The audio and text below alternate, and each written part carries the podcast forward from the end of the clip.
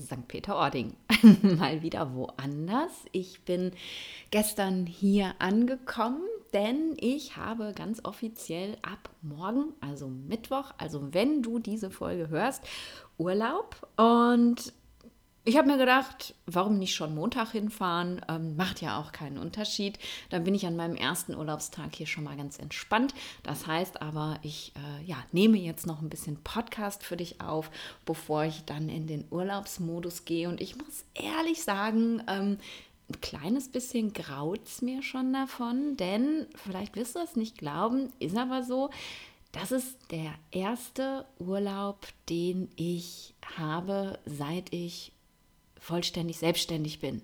Und eigentlich auch der erste richtige Urlaub schon viel früher, denn als ich noch selbstständig war und das ein Side-Struggle gewesen ist, also ich eben noch meinen Brotjob hatte, da ist natürlich ganz viel Urlaubszeit auch immer für die Selbstständigkeit draufgegangen.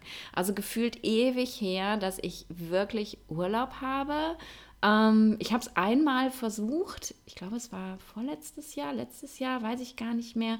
Ähm, letztes Jahr, glaube ich. Ja, da wollte ich Urlaub machen ähm, in den Bergen in der Schweiz und dann kam ganz kurz vorher äh, eine Nachricht vom Finanzamt, ähm, die sich nochmal was anders überlegt hatten und ich musste dann ganz kurzfristig meine komplette Umsatzsteuervoranmeldung von 2021 abgeben ähm, und das bitte gestern. Und das war dann mein geplanter Urlaub, der ging komplett dafür drauf. Und dieses Mal waren wir wirklich ganz pfiffig und haben wirklich alles vorher organisiert. Ich habe ähm, die Steuer 2022 schon abgegeben, vorsorglich. Ich habe ähm, mit meiner Assistentin geschaut, dass der Kalender leer ist in dieser Zeit und auch wirklich geblockt ist, damit ich da bloß nichts mehr reinnehmen kann. Dass die Termine so gelegt sind, dass ich wirklich alles abgearbeitet habe und dass eben alles, alles, alles vorgearbeitet ist. Instagram-Posts und, und, und, damit ich hier Mittwoch, Donnerstag, Freitag und Samstag vier volle Tage habe, an denen ich nichts tun muss. Und ich sag's dir, mir graut davor, denn wenn man so, so, so lange immer im Tun-Modus gewesen ist und nur mal immer zwischendurch zwischen Tür und Angel in den Sein-Modus reingesteppt ist, naja, ich weiß gar nicht, was ich mit mir anfangen soll. Ähm, mein erster Impuls war, als ich in den Kalender geguckt habe, ähm, habe ich, was meine Assistentin, ich glaube, habe ich meiner Assistentin erzählt, geil, ich habe bald Urlaub, dann habe ich endlich Zeit, mit meinem zweiten Buch anzufangen. Das liegt äh, schon Ewigkeiten in meiner mentalen Schublade, aber ähm, ich habe halt nie Zeit, es zu machen. Und dann guckt sie mich an und dann sagt sie, Bücher schreiben ist auch Arbeiten. Und dann wurde mir so richtig klar, ey, ich habe keine Ahnung, was ich mit mir anfangen soll, wenn ich nicht arbeite. Und das wird echt ein spannendes Experiment. Denn ja klar, ne, ich mache Yoga und ich lese unglaublich gern und ich bilde mich total gerne weiter und, und, und. Aber das sind halt alles Dinge, die mache ich natürlich nebenbei. Ne? Wenn ich mal hier eine Stunde oder da mal zwei Stunden habe, dann kümmere ich mich um solche Sachen. Aber eigentlich ist mein Kopf halt doch immer irgendwie in der Arbeit. Und jetzt zu wissen, ich muss mal so überhaupt gar nichts machen, sondern mich einfach nur um mich selber kümmern, oh, das finde ich eine ganz schöne Herausforderung. Ähm, und ich werde definitiv berichten nach dem Urlaub, vielleicht in der nächsten Woche, wie es dann so gewesen ist, wie es mir so ergangen ist, äh, ob ich den Computer nicht doch aufgemacht habe. Ich habe schon überlegt, ob ich den einfach in der Rezeption abgebe und die mir den erst wieder geben dürfen, wenn ich nach Hause fahre oder so. I don't know. Also ich werde berichten, es wird auf jeden Fall ein sehr spannendes Experiment, Nadine ohne Arbeit. Wer bin ich, wenn ich nicht arbeite? Das werden wir rausfinden. Aber darum soll es gar nicht gehen diese Woche, denn du wirst ja wahrscheinlich den Titel der Podcast-Folge gehört haben. Und ihr denken, worum redet sie denn jetzt eigentlich die ganze Zeit? Was hat das denn mit Yoga zu tun? Denn ich habe mich entschieden, diese Woche mit dir mal wieder über eines meiner Lieblingsthemen zu quatschen, übers Yoga. Und Motiviert dazu hat mich ähm, der letzte Launch, das letzte Doors Open meiner Membership. Ähm, hast du ja wahrscheinlich schon mitbekommen. Ich habe eine Membership für Menschen mit Migräne, denen ich beibringe, wie sie mit Ayurveda, Yoga, Pranayama und, und, und was tun können, selbst was tun können gegen ihre Migräne. Und wir hatten eben gerade Doors Open. Das heißt, ähm, es durften sich gerade neue Mitglieder anmelden. Das geht nur dreimal im Jahr. Und jetzt sind eben wieder ganz, ganz, ganz viele neue Mitglieder in der Migräne-Membership. Und das lässt mich natürlich auf der einen Seite immer reflektieren, ähm, ja, wie ich unterrichte, was ich mache. Wenn ich weiß, ich habe die Leute alle schon seit Monaten dabei, ähm, dann läuft viel auf Autopilot. Und auf der anderen Seite bekommt man aber eben auch immer noch mal wieder neues Feedback für sein Yoga. Ich unterrichte jede Woche eine Yogastunde und gerade Menschen, die mich als Yogalehrerin noch nicht kennen, und das kennen eben viele nicht, weil ich ja außerhalb der Membership eigentlich kein Yoga unterrichte, was ich extrem schade finde, weil ich liebe Yoga unterrichten. Es ist, ähm, ja, ich liebe Unterrichten generell, aber insbesondere liebe ich eben Yoga unterrichten. Und ähm, ja, das finde ich halt schade. Und ich bekomme halt eben von den neuen Mitgliedern Feedback zu meinen Yogastunden. Und ähm, viele, die mich eben nicht unterrichten, kennen, die auch noch keine ja, großen Yoga-Erfahrungen haben, viele verschiedene Stile geübt haben, ähm, die sind dann meistens erstmal so ein bisschen so, uh, okay, äh, das ist anders. Ähm, aber, und dann kommt eben relativ schnell das Feedback, das ist anders, aber besser. Und das finde ich halt einfach super, super schön. Und das hat mich einfach zu dieser Folge inspiriert und nochmal einfach auch ähm, inspiriert, so über mich und mein Yoga, meine eigene Praxis, die Art, wie ich unterrichte, nachzudenken. Und das möchte ich einfach mit dir teilen. Und den Titel dieser Folge habe ich ganz intuitiv gewählt. Ähm, Yoga ist nicht gleich Yoga. Und was meine ich jetzt damit? Viele, die zu mir kommen, die das erste Mal von mir unterrichtet werden, haben ein bisschen Yoga-Erfahrung, haben Yoga online gemacht. Viele haben ja über die Pandemie angefangen eben mit Online-Yoga tatsächlich, mit Videos auf YouTube oder sonst wo. Ähm, vielleicht mit irgendwelchen Online-Studios, die äh, ja sind ja mittlerweile wie Unkraut überall vertreten. Nichts Negatives, ganz im Gegenteil, je mehr Yoga in die Welt kommt, desto besser. Aber einige kennen Yoga vielleicht auch schon aus dem Studio um die Ecke. Und ähm, haben eben ein, ein, ein Bild davon, was Yoga ist und sind dann, wenn sie mich unterrichten, sehen, wenn sie das erste Mal oder die ersten paar Mal mit mir Yoga machen, ganz, ja, perplex, dass das auch Yoga ist. Und irgendwann, das habe ich jetzt eben schon von mehreren Leuten gehört, ist es dann eben so, dass dieses Gefühl von, das ist auch Yoga, weggeht und sich zu einem Gefühl entwickelt von, das ist Yoga und das andere ist es eben nicht. Ähm, ich habe mal eine Rückmeldung bekommen, die Person, die das jetzt hört, die weiß, wen ich meine. Ähm, sie hat mir gesagt, ja, sorry Nadine, aber du hast mich total versaut. Ich kann jetzt nicht mehr zu anderen Leuten hingehen und Yoga machen. Ähm, und ich musste so lachen. Und auf der anderen Seite ist es aber tatsächlich so, ich habe das gleiche Problem. Ich sitze hier im wunderschönen Kubatski. Das ist keine Schleichwerbung, es ist einfach nur eine Tatsache. Im wunderschönen Kubatski in St. Peter-Ording, was ein Yoga-Hotel ist. Und heute Morgen habe ich auf den Plan geguckt, ähm, was denn morgen früh für ein Yoga unterrichtet wird. Und da steht Morning Flow. Und dann bin ich raus. Dann gehe ich lieber hier alleine auf meine Matte und hoffe, dass das Wetter gut ist und ich auf meiner Dachterrasse Yoga machen kann. Aber ne, ich bin mittlerweile versaut. Ich kann nicht mehr jedes Yoga praktizieren, weil ich mir bei vielen Sachen denke, ah, da kann ich meine Zeit besser investieren. Weil, und das ist eben das, was diese Person, die sagte, Nadine, du hast mich total versaut, meinte, ähm, Yoga ist eben nicht gleich Yoga man kann halt Yoga machen und Yoga praktizieren oder man kann eben Gymnastik machen. Und dann hat man, nachdem man Gymnastik gemacht hat, ein gutes Gefühl, ähm, man hat den Körper bewegt und man ist vielleicht weniger steif. Man ist auch ähm, insgesamt ein bisschen entspannter, weil Bewegung ähm, baut halt Stresshormone ab. Und im Großen und Ganzen fühlt man sich besser, wenn man Gymnastik gemacht hat. Und es ist völlig egal, ob man das eben Morning Flow nennt. Ähm, bitte, ich bin da noch nicht gewesen und vielleicht ist das eine ganz, ganz tolle Klasse. Und ich möchte überhaupt nicht sagen, dass das Yoga hier schlecht ist. Ich habe es noch nicht mal ausprobiert. Nicht falsch verstehen. Ich wollte einfach nur so mein, meine eigenen Trigger damit zeigen. Ich kann halt zu nichts hingehen, wo Flow dran steht. Das ist nun mal leider einfach so. Ähm, ne, also egal, ob es irgendwie Yoga ist oder Pilates oder High-Intensity-Training oder wie die Sachen alle heißen, du fühlst dich danach besser, weil du Stresshormone abgebaut hast, weil die Durchblutung deines Körpers besser geworden ist, weil du deine Muskeln bewegt hast, weil du deine Bänder gestretcht hast. Also es fühlt sich natürlich besser an, aber das ist eben kein Yoga. In dem Sinne, so wie wir im ganz klassischen Kontext und in dem bewege ich mich nun mal Yoga praktizieren. Mal eben kurz einen Schluck trinken. Ich habe so einen trockenen Mund. Es ist sehr windig hier oben am Meer. Hm. Das merkt mein Vater direkt.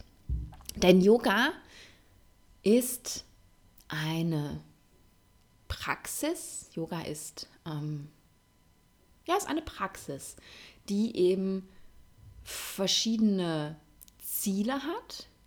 Ähm, und darunter ist natürlich auch das Ziel der körperlichen Ertüchtigung, wenn man das so nennen möchte, aber einfach nicht unter dem Aspekt von, ich möchte besser aussehen, ich möchte gelenkiger sein, ich möchte Muskeln aufbauen, ich möchte, ich möchte, ich möchte, sondern einfach nur, um eben diesen Körper, dieses Gefährt, in dem eben unsere ähm, unsterbliche Seele wohnt, so gesund wie möglich zu erhalten, damit wir eben auch lange da drin wohnen können. Ähm, das ist ein Aspekt von Yoga. Und das ist aber der kleinste Aspekt von Yoga. Yoga hat so viel mehr Aspekte als das. Und das habe ich, als ich angefangen habe, Yoga zu praktizieren, auch nicht geschnallt. Ich bin halt zum Yoga gegangen, weil Jetzt hätte ich beinahe gesagt, weil das hip war, aber das stimmt eigentlich gar nicht. Damals, als ich angefangen habe, Yoga zu machen, war das voll nicht hip. Da haben mich alle komisch angeguckt und haben gesagt, wie, du machst Yoga? Das ist ja abgedreht.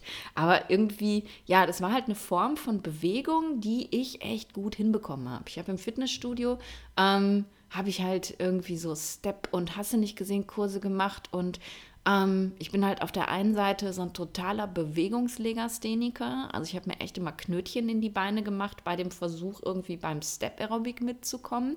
Und auf der anderen Seite ist mein Körper halt auch manchmal so ein bisschen kafferlastig und eine faule Sau. Also sowas wie Tebo zum Beispiel oder wie hießen diese Tanz-Aerobic-Fitness-Geschichten? Nicht Salsa, Zumba. Zumba I'm out. Da ist mein Körper so viel zu faul für. Also die, danach geht es mir gut, aber die Überwindung, mich dahin zu zwingen. Ne? Also hier Teibo und Zumba ist für mich wie Laufschuhe anziehen und laufen gehen. So, das hat den gleichen Stellenwert. Es gibt Menschen, die finden das toll. Für mich funktioniert das nicht. Und Yoga war plötzlich was, wo ich mich bewegt gefühlt habe. Ähm, auch ein bisschen eben was für meinen Körper getan habe, gemerkt habe, oh cool, du wirst eben auch wirklich beweglicher, du bist nicht mehr so steif und so ein bisschen auch Muskeln aufgebaut habe. Und dann war das für mich so, das war mein Sport, ne? So hat es bei mir auch angefangen und deswegen finde ich es halt auch überhaupt gar nicht schlimm, wenn Yoga für dich noch nicht viel mehr ist. Aber es ist eben, es ist nur ein Anteil. Und viel wichtiger als dieser ganz körperliche Anteil ist eben wirklich der, ähm, nennen wir es mal, der spirituelle Anteil daran. Und damit meine ich jetzt gar nicht, dass man mit Räucherstäbchen äh, oben singend durch die Gegend laufen muss, um Yoga praktizieren zu dürfen, sondern Yoga gut angeleitet muss in der Lage sein, dich mit dir selber, und damit meine ich nicht nur deinen Körper, sondern über deinen Körper, mit dir selber wieder in Kontakt zu bringen, mh, mm, dir eine Möglichkeit zu geben, dich selber kennenzulernen. Als der Mensch, der du bist, ne, Ego, aber eben auch als alles das, was da drunter liegt tatsächlich. Ähm, und das ist eben Yoga. Und das ist eine Praxis und darum tun wir das im spirituellen Kontext. Darum praktizieren wir jeden Tag, weil das einfach extrem wichtig ist für unsere spirituelle Weiterentwicklung. Das ist nicht nur eine super Morgenroutine, wenn du ein Ayurvedi bist, dass du dich morgens schon mal bewegt hast, sondern das ist wirklich spirituelle Weiterentwicklung, weil wir eben über die Asanas, über das lange Halten vor allem der Asanas eben wirklich mit uns, mit uns mit der Tiefe von uns in Kontakt kommen, wenn du so ein Gefühl noch nie hattest, dann denkst du jetzt wahrscheinlich, worüber redet sie denn da eigentlich? Dann praktiziere weiter, irgendwann kommt das.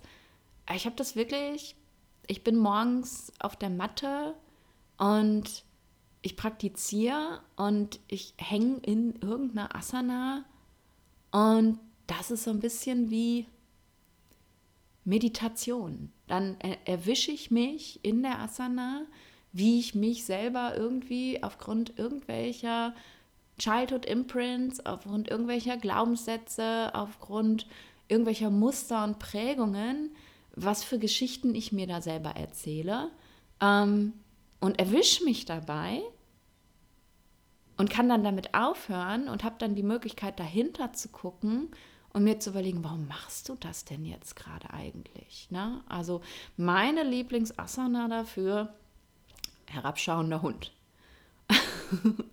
ist für viele so ein ach, herabschauender Hund kann doch jeder. Fuck it. Äh, Entschuldigung.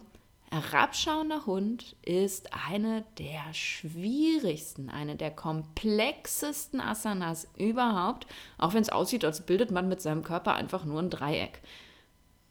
Ja, nein. Ähm, Schick mir mal zehn Fotos aus dem Internet von verschiedenen Leuten, die herabschauende Hunde machen. Und ich wette, ich kann an, bei jedem mindestens drei Sachen sagen, die sie falsch machen. Das ist eine Asana, die so kolossal falsch gemacht wird. Es ist unfassbar. Und darum ist diese Asana so herausfordernd. Ich praktiziere jetzt seit, I don't know, 15 Jahren oder so Yoga. Gott, ich bin alt. Echt? Warte mal. Wir haben 23? Ja, 14 Jahre, denke ich. Oh mein Gott. Also ich praktiziere seit 14 Jahren Yoga. Ich stelle das jetzt einfach mal so hin, als wäre das was ganz Cooles und würde mir nicht sagen, wie alt ich eigentlich bin. Und ich kämpfe jeden verflixten Tag auf der Matte mit meinem herabschauenden Hund. Jeden Tag. Weil ich eben kontinuierlich an dieser Asana arbeite.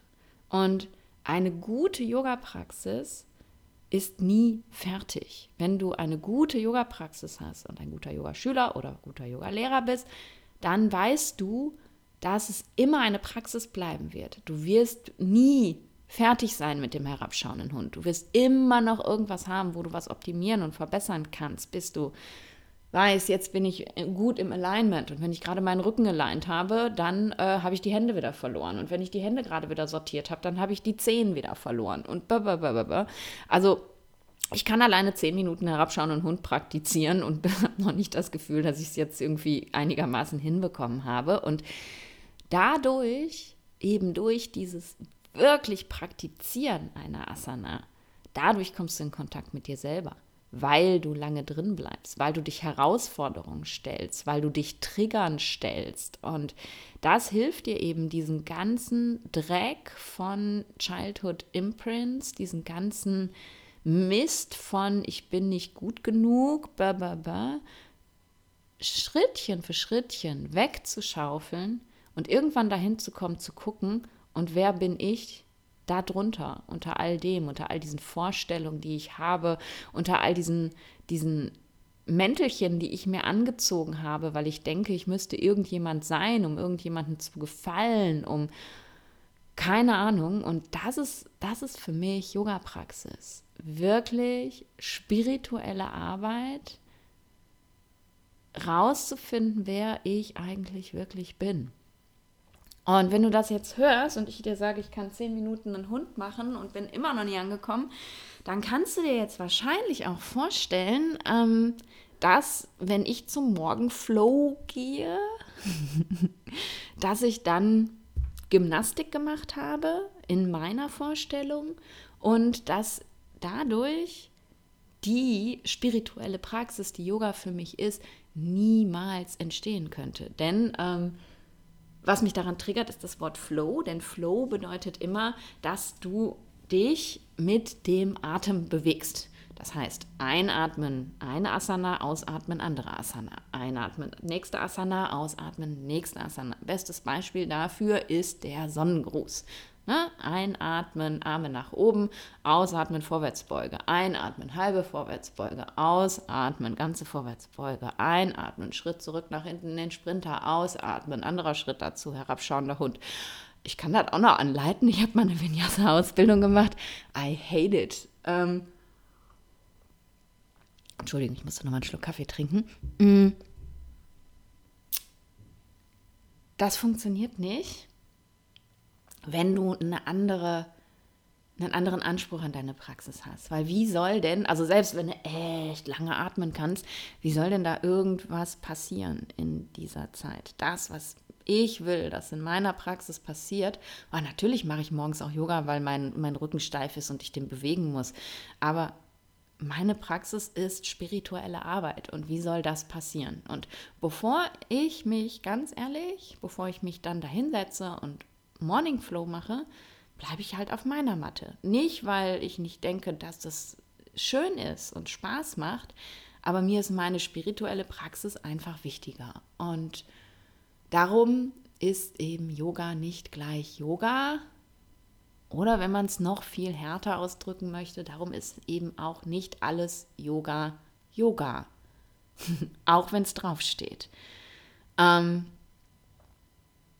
es gibt da noch ja, Herangehensweisen in speziellen Yoga-Stilen, die dich halt so massiv fordern, so massiv eben in die Überforderung bringen, dass du eventuell auch in irgendeiner Art und Weise äh, Kontakt mit dir selber bekommst und deinen Triggern, sowas wie Bikram-Yoga, also ne, Yoga bei 40 Grad oder so, wo dein Körper einfach so massiv überfordert ist, dass du, wenn die Praxis vorbei ist, dann mit deinen Childhood-Imprints dich auseinandersetzen darfst, weil der Körper zusammenbricht. Oder sowas wie, wie Kundalini-Yoga, wo man eben die ganze Zeit ähm, in, in, von einem Wutanfall in den nächsten reingetriggert wird, weil man seine Arme stundenlang oben halten muss und gar nicht mehr kann und total wütend wird und, und b -b -b. Ja, aber das ist halt nicht mein Weg. Viele Menschen gehen solche Wege und finden das für sich toll und ich will da auch niemanden drin kritisieren und just go for it. Aber das ist halt nicht mein Weg, weil ich möchte meinem Körper was Gutes tun, während ich spirituell praktiziere ähm, und ihn halt nicht überfordern. Und, und das ist eben ähm, das, was bei mir beim Kundalini-Yoga praktiziert, ich möchte mich nicht retraumatisieren, um an irgendwas ranzukommen, wo ich mich nicht rein denken kann. Ne? Wenn ich da sitze und die Arme hochhalte und ich angeschrien werde, dass ich die Arme weiter hochhalten muss und noch weiter und noch weiter und noch weiter und noch weiter und ich die ganze Zeit gegen diesen Schmerz ankämpfe, den ich nicht mehr aushalten kann und in mir dann so eine Wut getriggert wird, die erstmal Wut gegen den Lehrer und irgendwann die Wut gegen mich selber, weil ich einfach so ein schwacher Haufen Scheiße bin, der es noch nicht mal schafft, seine Arme hochzuhalten. Äh, das finde ich traumatisierend. Also so möchte ich nicht mit mir umgehen. Ja, im Yoga kommen auch leise Glaubenssätze hoch, aber die sind nicht so wütend und so bösartig wie die, die ich hatte, als ich mal, ich glaube, zweimal Kundalini-Yoga ausprobiert habe. Und so bösartig möchte ich mich nicht anschreien, zumal ich eben dann auch hinterher keinen Zugang mehr dazu bekomme, zu sagen, hey, stopp, warte mal äh, muss ich das jetzt wirklich glauben? Sondern ich bin dann einfach nur, uah, so. Ne? Also nicht meine Praxis. Es gibt Yoga, das auf sowas abzielt, aber eben mit der Brechstange. Und that's not my way. Und dann kommt eben beim Yoga auch noch der therapeutische Aspekt mit dazu, wo ich eben sage, Yoga ist nicht gleich Yoga. Denn ähm, und ich meine jetzt nicht Yogatherapie im Sinne von, äh, ich kann ähm, durch die Bewegung der Asana irgendwie äh, deine Rückenschmerzen besser machen ähm, oder deinen Bandscheibenvorfall oder deine ISG-Blockade, weil genau der Muskel an der Stelle so gedehnt wird oder keine Ahnung, also nicht klassische Yogatherapie, ähm, sondern, wie soll es anders sein bei mir, Ayurveda-Yogatherapie. Denn ähm, wenn wir Yoga praktizieren, dann bewegen wir Prana, wenn wir es richtig tun. Ähm, und da liegt der Hund begraben, der begrabene Hund, der herabschauende begrabene Hund, wie auch immer. Da liegt der Hund begraben. Da liegt nämlich die Betonung auf, wenn wir es richtig tun. Denn mh, mm, diese Asanas, die es ja wirklich schon seit urewigen Zeiten gibt. Jede Asana ist so konzipiert, dass der Fluss von Prana über die Schrotas, über die Nadis, also über unsere grob und feinstofflichen Körperkanäle in der Asana, wenn korrekt ausgeführt, optimal ist, um einen Ort zu erreichen. Sozusagen. Und Prana ist unsere Heilenergie. Prana ist nicht nur unsere Lebensenergie, sondern wir brauchen Prana auch, wenn was kaputt ist, ähm, um es wieder heile zu machen. Das ist sozusagen ähm, der Antreiber hinter der ganzen Heilung. Das ist die Energie, die dahinter steckt. Und wenn ich eben körperlich was heilen möchte, dann brauche ich Prana dafür. Und darum kann eben zum Beispiel Vinyasa, Sonnengrüße, Flow-Yoga, wie das alles so heißt, nie aus ayurvedischer Sicht als Therapie bewertet werden. Denn bei solchen Techniken hast du keine Zeit, richtig Alignment zu praktizieren.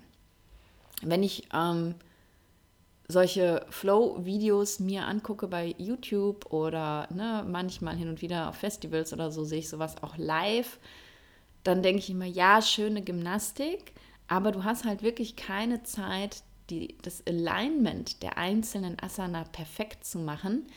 Und nur dann kann Prana anständig fließen. Und damit meine ich jetzt überhaupt gar nicht, also bitte nicht falsch verstehen, damit meine ich gar nicht, dass du, ähm, dass du die Asana perfekt machen sollst. Ne? Es gibt einen, einen ganz wunderbaren Lehrer, dessen Unterrichtsstil ich nicht so geil finde äh, und auch den, den seine Schüler übernommen haben, ähm, aber dessen Ansatz sehr geil ist, und zwar ist das Iyengar mittlerweile ja verstorben. Ähm, aber Iyengar hat eben einen Yoga-Stil geprägt, bei dem er gesagt hat, jeder kann perfekt ausgerichtet in eine Asana gehen.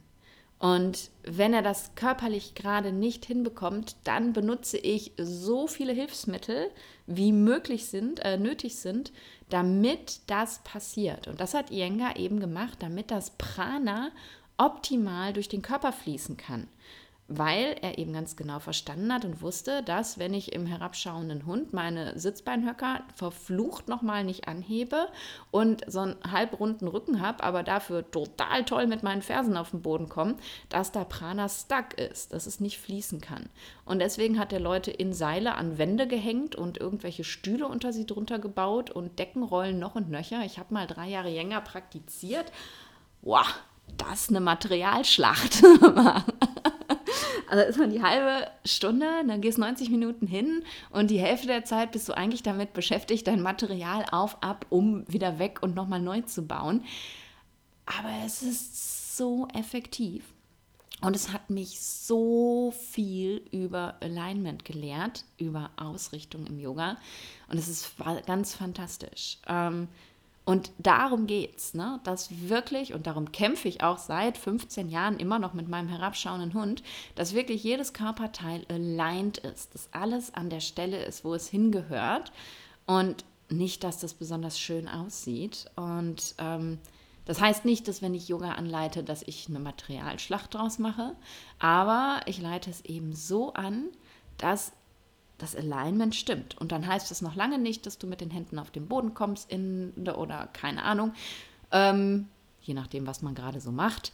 Äh, ne, äh, die, die jetzt zuhören und das von mir kennen, die wissen zum Beispiel, dass bei meiner stehenden Vorwärtsbeuge die meisten Menschen die Knie gebeugt haben nicht die Beine durchgestreckt haben und irgendwie die, der Rücken ist total krumm, sondern ähm, die Beine, die Knie bleiben so lange gebeugt, bis man es schafft, sie zu strecken, ohne dass Oberkörper und Oberschenkel voneinander getrennt werden.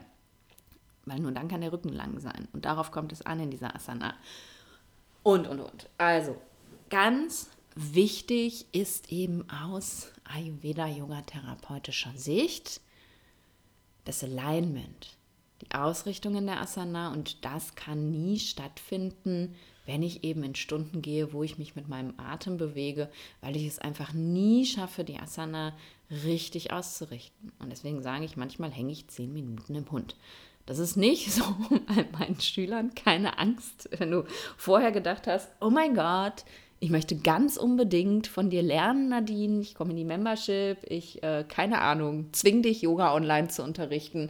Und jetzt denkst, ne, da muss ich jetzt zehn Minuten einen Hund machen. Das mache ich mal so gar nicht. Das mache ich natürlich mit mir selber, nicht mit meinen Schülern. Aber du bist eben viel länger drin in der Asana und du wirst eben vor allem sehr exakt reingeleitet in die Asana. Vielleicht kennst du das aus manchen Yoga-Klassen oder aus Yoga-Videos, dass da unglaublich viel mh, mm, gesprochen wird, erzählt wird. Ähm, keine Ahnung, die Klassen ein, ein Motto haben, haben meine auch, aber dann ein äh, sehr körperliches Motto, äh, dass da viel so, so spirituelles Shishi irgendwie drin ist für sowas habe ich gar keine Zeit, weil ich so beschäftigt bin, so viel zu reden, so viel Ausrichtung anzusagen, dass es erst gar nicht dazu kommt, dass ich jetzt irgendwie großartig einen Schwank aus meinem Leben erzählen könnte. So, und das ist für mich Ayurveda-Yoga-Therapie. Und dazu kommt eben auch noch, mh, mm, das ist natürlich was, wenn man wirklich als Ayurveda-Yoga-Therapeut gezielt an irgendwas arbeiten möchte, ähm, dass man im Allgemeinen auch eine gute Vorstellung davon haben darf, was man denn da tatsächlich tut mit den einzelnen Asanas. Und auch das ist eben etwas, was du im klassischen Yoga-Kontext nicht bekommst. Denn du kriegst, und wie hast du vorhin ja gehört, ich habe selber auch mal eine Vinyasa-Ausbildung gemacht, du kriegst halt gelernt, ähm, die Asana-Gruppen, also Vorbeugen, Rückbeugen, Umkehrhaltungen, ähm, Twists, Stehhaltungen, Sitzhaltungen, äh, bla bla bla. Und dann lernst du eben alle diese Asanas aus diesen Gruppen. Und dann lernst du, dass in einer guten Yogastunde immer alle Gruppen vorhanden sein müssen. Und dann lernst du, wie ein Krama einer Yogastunde funktioniert, also ein Ablauf. Ne? Du steigerst dich langsam bis zu deiner Peak Asana und dann kommt eben das, ähm, äh, das Cool Down sozusagen. Dann wird man wieder langsamer und that's a Yogastunde. Und in der Ayurveda Yoga Therapie, und das werden dir eben alle meine Membership Teilnehmer bestätigen, suchst du vergebens nach einem solchen Krama. Es gibt keine Peak Asana, also irgendwie die super fancy Asana, auf die wir hinarbeiten, ähm, sondern es gibt eben ein Thema einer Stunde. Und dann kann es tatsächlich auch sein, ich habe gestern, haben wir heute Dienstag? Warte. Ja, wir haben Dienstag, morgen kommt der Podcast. Ich habe gestern in der Yogastunde in meiner Membership eine kühlende Praxis gemacht, also Pitta-Reduktion im Sommer ist auch für äh, Menschen mit Migräne manchmal ein Thema. Und da kann das sein, dass, die, dass 90 Prozent der Praxis aus Vorbeugen besteht. Tatsächlich. Und da würde jeder Yogalehrer, der anständig Yoga gelernt hat, sagen: Du kannst doch nicht nur Vorbeugen machen. Oh doch, das kann ich. Und je nachdem, was ich für ein Thema habe, weiß ich eben ganz genau, welche Asanas setze ich ein. Das heißt, ich kann eins zu eins, ganz super individuell natürlich mit Leuten arbeiten, die sagen mir, was haben sie für körperliche Beschwerden. Ich mache eine, äh, eine ayurvedische Anamnese, ich stelle eine Diagnose und ich gebe den Asana mit. Und das bekommt jeder meiner Klienten, jeder meiner Klienten bekommt eine eigene Yoga-Praxis von mir ideal zusammengestellt, genau auf die Bedürfnisse, auf das Dosha, was gerade in Dysbalance ist, und auf das Agni, das Verdauungsfeuer. Ähm, aber ich kann eben auch in Gruppen mit speziellen Themen arbeiten mit Dosha-Themen. Ne, hast du gerade schon gehört. Ich könnte jetzt zum Beispiel eine äh, Pitta-reduzierende Yoga-Klasse geben für den Sommer. Also hier oben im äh, hohen Norden nicht unbedingt, weil so, so, warm ist es hier nicht, aber äh, im Ruhrgebiet hatten wir jetzt einige heiße Tage und da kann ich eben auch mit meiner Praxis ähm, die Hitze reduzieren in mir sozusagen. Ne? Also sowas kann man zum Beispiel auch in Gruppen machen oder man kann eben, wenn man Gruppen unterrichtet und nicht den ayurvedischen Aspekt drin hat, als Yogalehrer aber eben auch darauf achten, dass ich eine Dosha balancierte Stunde unterrichte. Denn die klassischen Yoga-Stunden sind nicht dosha balanciert tatsächlich, nur weil jeder Asana drin ist. Und das ist eben auch noch ein Aspekt, warum für mich Yoga nicht gleich Yoga ist oder manches Yoga eben einfach nur Gymnastik ist. Denn all diese Aspekte kann es einfach nicht abdecken. Und ähm, ja, das wollte ich dir einfach erzählen heute, um dich so ein kleines bisschen wird gerade laut hier, weil die Reinigungskräfte sind auf dem Flur. Ich hoffe, du hast das nicht gehört und wenn doch, I'm sorry. Ähm, um dich so ein kleines bisschen wach zu rütteln vielleicht oder dich darüber nachdenken zu lassen, ob das Yoga, was du praktizierst, das Yoga ist, was du weiter praktizieren möchtest. Mit allem, was ich dir so erzählt habe, guck mal, ob es vielleicht nicht ähm, eventuell doch eine andere Art von Praxis ist, die dich weiterbringen würde. Körperlich, spirituell. Und wenn du Yoga-Lehrer bist, ähm, hoffe ich, dass ich dich so ein klein bisschen wachgerüttelt habe, zu sagen, okay, cool. Äh, den Aspekt habe ich jetzt vielleicht beim Anleiten noch gar nicht bedacht. Könnte ich noch mal drüber nachdenken. Und weil mir dieses Thema so sehr am Herzen liegt, einfach mir persönlich und ich aber eben auch bei meinen Klienten sehe und vor allem auch in meiner Membership sehe, wie irre wirksam Ayurveda Yoga Therapie ist, habe ich mich entschieden. Ich weiß nicht, ob du es schon gehört hast. Wir haben jetzt lange nicht mehr drüber gesprochen, äh, die Jelena und ich, weil wir äh, den Start nochmal verlegt hatten, weil wir uns beide ein bisschen übernommen haben, habe ich mit der Jelena in Balance, kennst du wahrscheinlich von Instagram, mit der Jelena zusammen die Bagini Academy gegründet. Ähm, ich nenne ja immer alle meine Sachen unglaublich gerne Academy. Ist dir vielleicht schon mal aufgefallen? Modern Ayurveda Academy, Prana Academy. Jetzt gibt es die Bagini Academy. Bagini ist das Sanskrit-Wort für Schwester. Und in der Bagini, Academy bringen wir eben die beiden Schwestern Wissenschaften, Schwestern Philosophien, Yoga und Ayurveda zusammen und bieten eben eine Ayurveda-Yoga-Therapie-Ausbildung an, die es so im deutschsprachigen Raum noch nicht gegeben hat. Und wir bringen eben unsere beiden Einflüsse mit. Die Jelena, weißt du wahrscheinlich auch, ist eben auch Ayurveda-Expertin. Ich bin Ayurveda-Ärztin. Ähm, Jelena ist ähm, super, super, super krasser Ashtangi. Ähm, also die weiß auch echt was von Alignment. Ich mit meiner eigenen Praxis, Tantric Hatha Yoga, ähm, Erfahrung, ganz viel Erfahrung im Iyengar Yoga ähm, ich eben auch wirklich unglaublich alignment orientiert, also das, was wirklich einfach auch wichtig ist für so eine Praxis. ja, und das schmeißen wir einfach zusammen. Obendrauf wird es garniert, natürlich, wie soll das anders sein, auch noch mit ein bisschen Pranayama. Und wir haben uns eben entschieden, eine wirklich fundierte Ausbildung anzubieten, die es dir möglich macht, Ayurveda-Yoga-Therapeut zu sein.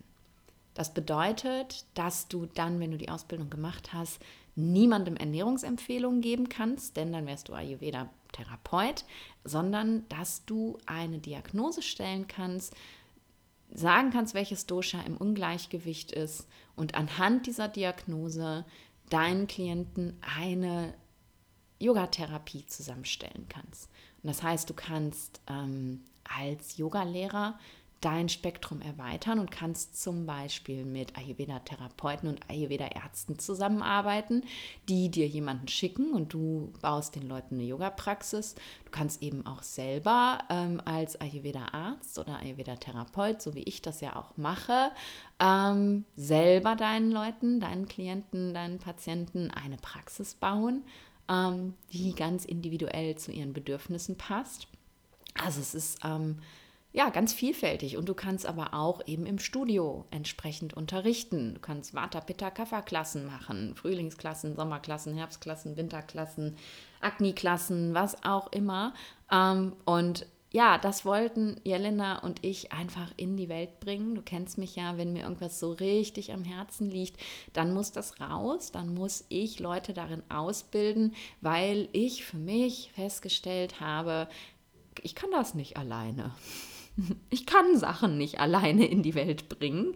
Dafür ist die Welt einfach zu groß. Das heißt, ich muss so viele Leute wie möglich darin ausbilden, dass sie das für mich in die Welt bringen, dass sich das multipliziert. Ich habe letztens mal den Begriff ansteckende Veränderung benutzt und genau das ist es eben. Wenn ich genug Leute mit meiner Leidenschaft anstecke und ihnen beibringe, wie das geht, dann ähm, stecken sie auch weitere Leute an und so weiter und so weiter und so weiter. Und deswegen gibt es die Begini Academy. Das ist unser Baby, unser Herzensprojekt und sie wird Ende Oktober, wenn ich mich jetzt richtig erinnere, am 29. Oktober starten mit unserem Startcall. Und ähm, was eben schön ist an der Begini Academy ist, dass wir uns für ein Blended Learning Konzept entschieden haben. Denn es ist eine 300-stündige Ausbildung und wenn du 300 Stunden live absitzen müsstest, ähm, würde das ganz schön lebenseinschränkend sein. Und dadurch, dass wir gesagt haben, hey, das ist Blended Learning, das heißt, du bekommst die komplette Wissensvermittlung von uns vorgefilmt in kleinen Häppchen, die du in deinem Tempo arbeiten, abarbeiten kannst. Ne? Wenn du sagst, hey, ich habe heute einen ganzen Tag Zeit, dann kannst du das komplette Monatsmodul an einem Tag durcharbeiten, wenn du da drauf Bock drauf hast. Oder du machst es jeden Tag nur 20 Minuten und bist dann nach einem Monat durch. Oder du hebst dir das auf und machst das alles in einer Woche Urlaub. Whatever. Also es ist wirklich in deinem Rhythmus, in deinem Takt. Und was eben live stattfindet, sind natürlich unglaublich viele Yoga-Stunden, die wir gemeinsam machen werden und ähm, QAs, zu denen wir uns treffen, wo Fragen beantwortet werden. Denn das ist mir viel wichtiger, als mich live hinzusetzen und mein Wissen da irgendwie jedes Mal und immer wieder aufs Neue ähm, weiterzugeben, mache ich so in der Prana Academy und in dem Konstrukt funktioniert es auch, aber im Konstrukt Bewegung, also Yoga-Therapie, finde ich es viel besser eben zu sagen, hier ist das Wissen, schafft ihr das auf die Festplatte und jetzt gehen wir und wenden das an. Und deswegen bin ich mega stolz auf unser Blended Learning Konzept, finde es richtig cool, weil du eben auch die Möglichkeit hast, so viele Stunden zu lernen und das aber in deinem Tempo. So, jetzt habe ich genug Werbung gemacht für die Vagini Academy, denn das ist Werbung, ja. Aber ich stehe einfach so, so sehr darauf, dass ich es unbedingt erwähnen musste. Und wenn du jetzt sagst, oh, spannend, äh, ist denn das was für mich? Ähm, es ist etwas für Yogalehrer, also Leute, die schon eine Yogalehrerausbildung haben, oder für Leute, die schon eine fundierte eigene Yoga-Praxis haben. Also wenn du jetzt gerade irgendwie vor drei Monaten angefangen hast, Yoga online, äh, YouTube zu machen, äh, jeden Tag zehn Minuten Video, dann ist das nicht das Richtige für dich. Wir unterrichten zwar unglaublich viel Alignment und du bekommst für jede Asana von uns ein Video, wo perfekt angeleitet wird, wie sie funktioniert aber das, ähm, das setzt voraus, dass du eine gewisse Yoga-Erfahrung hast. Das heißt, wenn du jetzt so ein halbes Jahr erst irgendwie ähm, selber praktizierst, ist das noch nicht die richtige Ausbildung für dich. Dann macht man noch ein halbes Jahr weiter und sucht dir einen guten Lehrer. Mm, wenn du einen Zweifel hast, ob das das Richtige ist, dann melde dich einfach bei uns, schreib uns an und dann quatschen wir darüber. Wie gesagt, du kannst es alleine als Ayurveda-Yoga-Therapeut anwenden. Du kannst es als Ayurvedi anwenden, die sagt, ey, ich möchte noch mehr ähm, meinen Klienten mitgeben und möchte eben noch lernen, wie ich denen auch eine Yoga-Praxis machen kann. Also da sind dir keine Grenzen gesetzt. Und wenn du irgendwelche Fragen hast, dann geh jetzt in die Shownotes rein. Da findest du den Link zur Website der Bagini Academy und natürlich wie immer auch meine E-Mail-Adresse. Und dann schreib uns einfach, wenn du Fragen hast. Und ansonsten melde dich an. Der Early Bird, der Frühbucherpreis sozusagen, gilt noch relativ lange. Ich glaube bis Ende August oder so. Ähm, wir haben ihn total lang gemacht, weil ich finde diese künstliche Verknappung immer so doof. Wir müssen natürlich nur ab einem Punkt wissen, haben wir genug Teilnehmer, weil sonst müssen wir halt den Laden zumachen und deswegen macht man halt Early Bird Preise, damit man weiß, ah, okay, die Nummer läuft. Äh, wir haben jetzt schon genug Teilnehmer im Endeffekt. Darum gibt es halt äh, Frühbucherrabatt sozusagen. Genau, also da hast du noch ein bisschen Zeit, dich zu entscheiden. Wir würden uns natürlich freuen, wenn du dich sofort entscheidest. Es sind ein paar Plätze schon vergeben und ein paar Plätze noch frei. Die Ausbildung ist nämlich platzlimitiert, weil wir wirklich eine anständige Betreuung ähm, anbieten wollen. Wir wollen wirklich jeden eins zu eins gut betreuen können und das funktioniert halt nicht, wenn man in so einem QA mit 30 Leuten sitzt. Deswegen ist die Ausbildung halt auch entsprechend manch anderer Sachen etwas hochpreisiger. Also ich habe mal eine Online-Ausbildung gemacht, die auch Blended Learning war und da war ich dann in einem QA irgendwie mit äh, 50 Leuten drin ja, dann sind dann drei Leute zu Wort gekommen, das bringt überhaupt gar nichts. Und deswegen ist es halt, ähm, achten wir darauf, dass ihr nicht zu viele seid, wenn du vorbeikommen möchtest, mit uns, von uns lernen möchtest, damit du da wirklich auch eine gute Lernerfahrung hast. So, jetzt habe ich genug Werbung gemacht für mein neuestes Baby. Ich freue mich, dass du bis hierhin zugehört hast. Meld dich, wenn du Fragen hast. Ich hoffe, ich durfte dich ein kleines bisschen inspirieren, eine Yoga-Praxis für dich zu finden, die nicht nur eine körperliche Praxis ist, sondern auch noch viel, viel mehr in dir bewegt. Und ich freue mich, wenn du nächste Woche wieder da bist. Und bis dahin,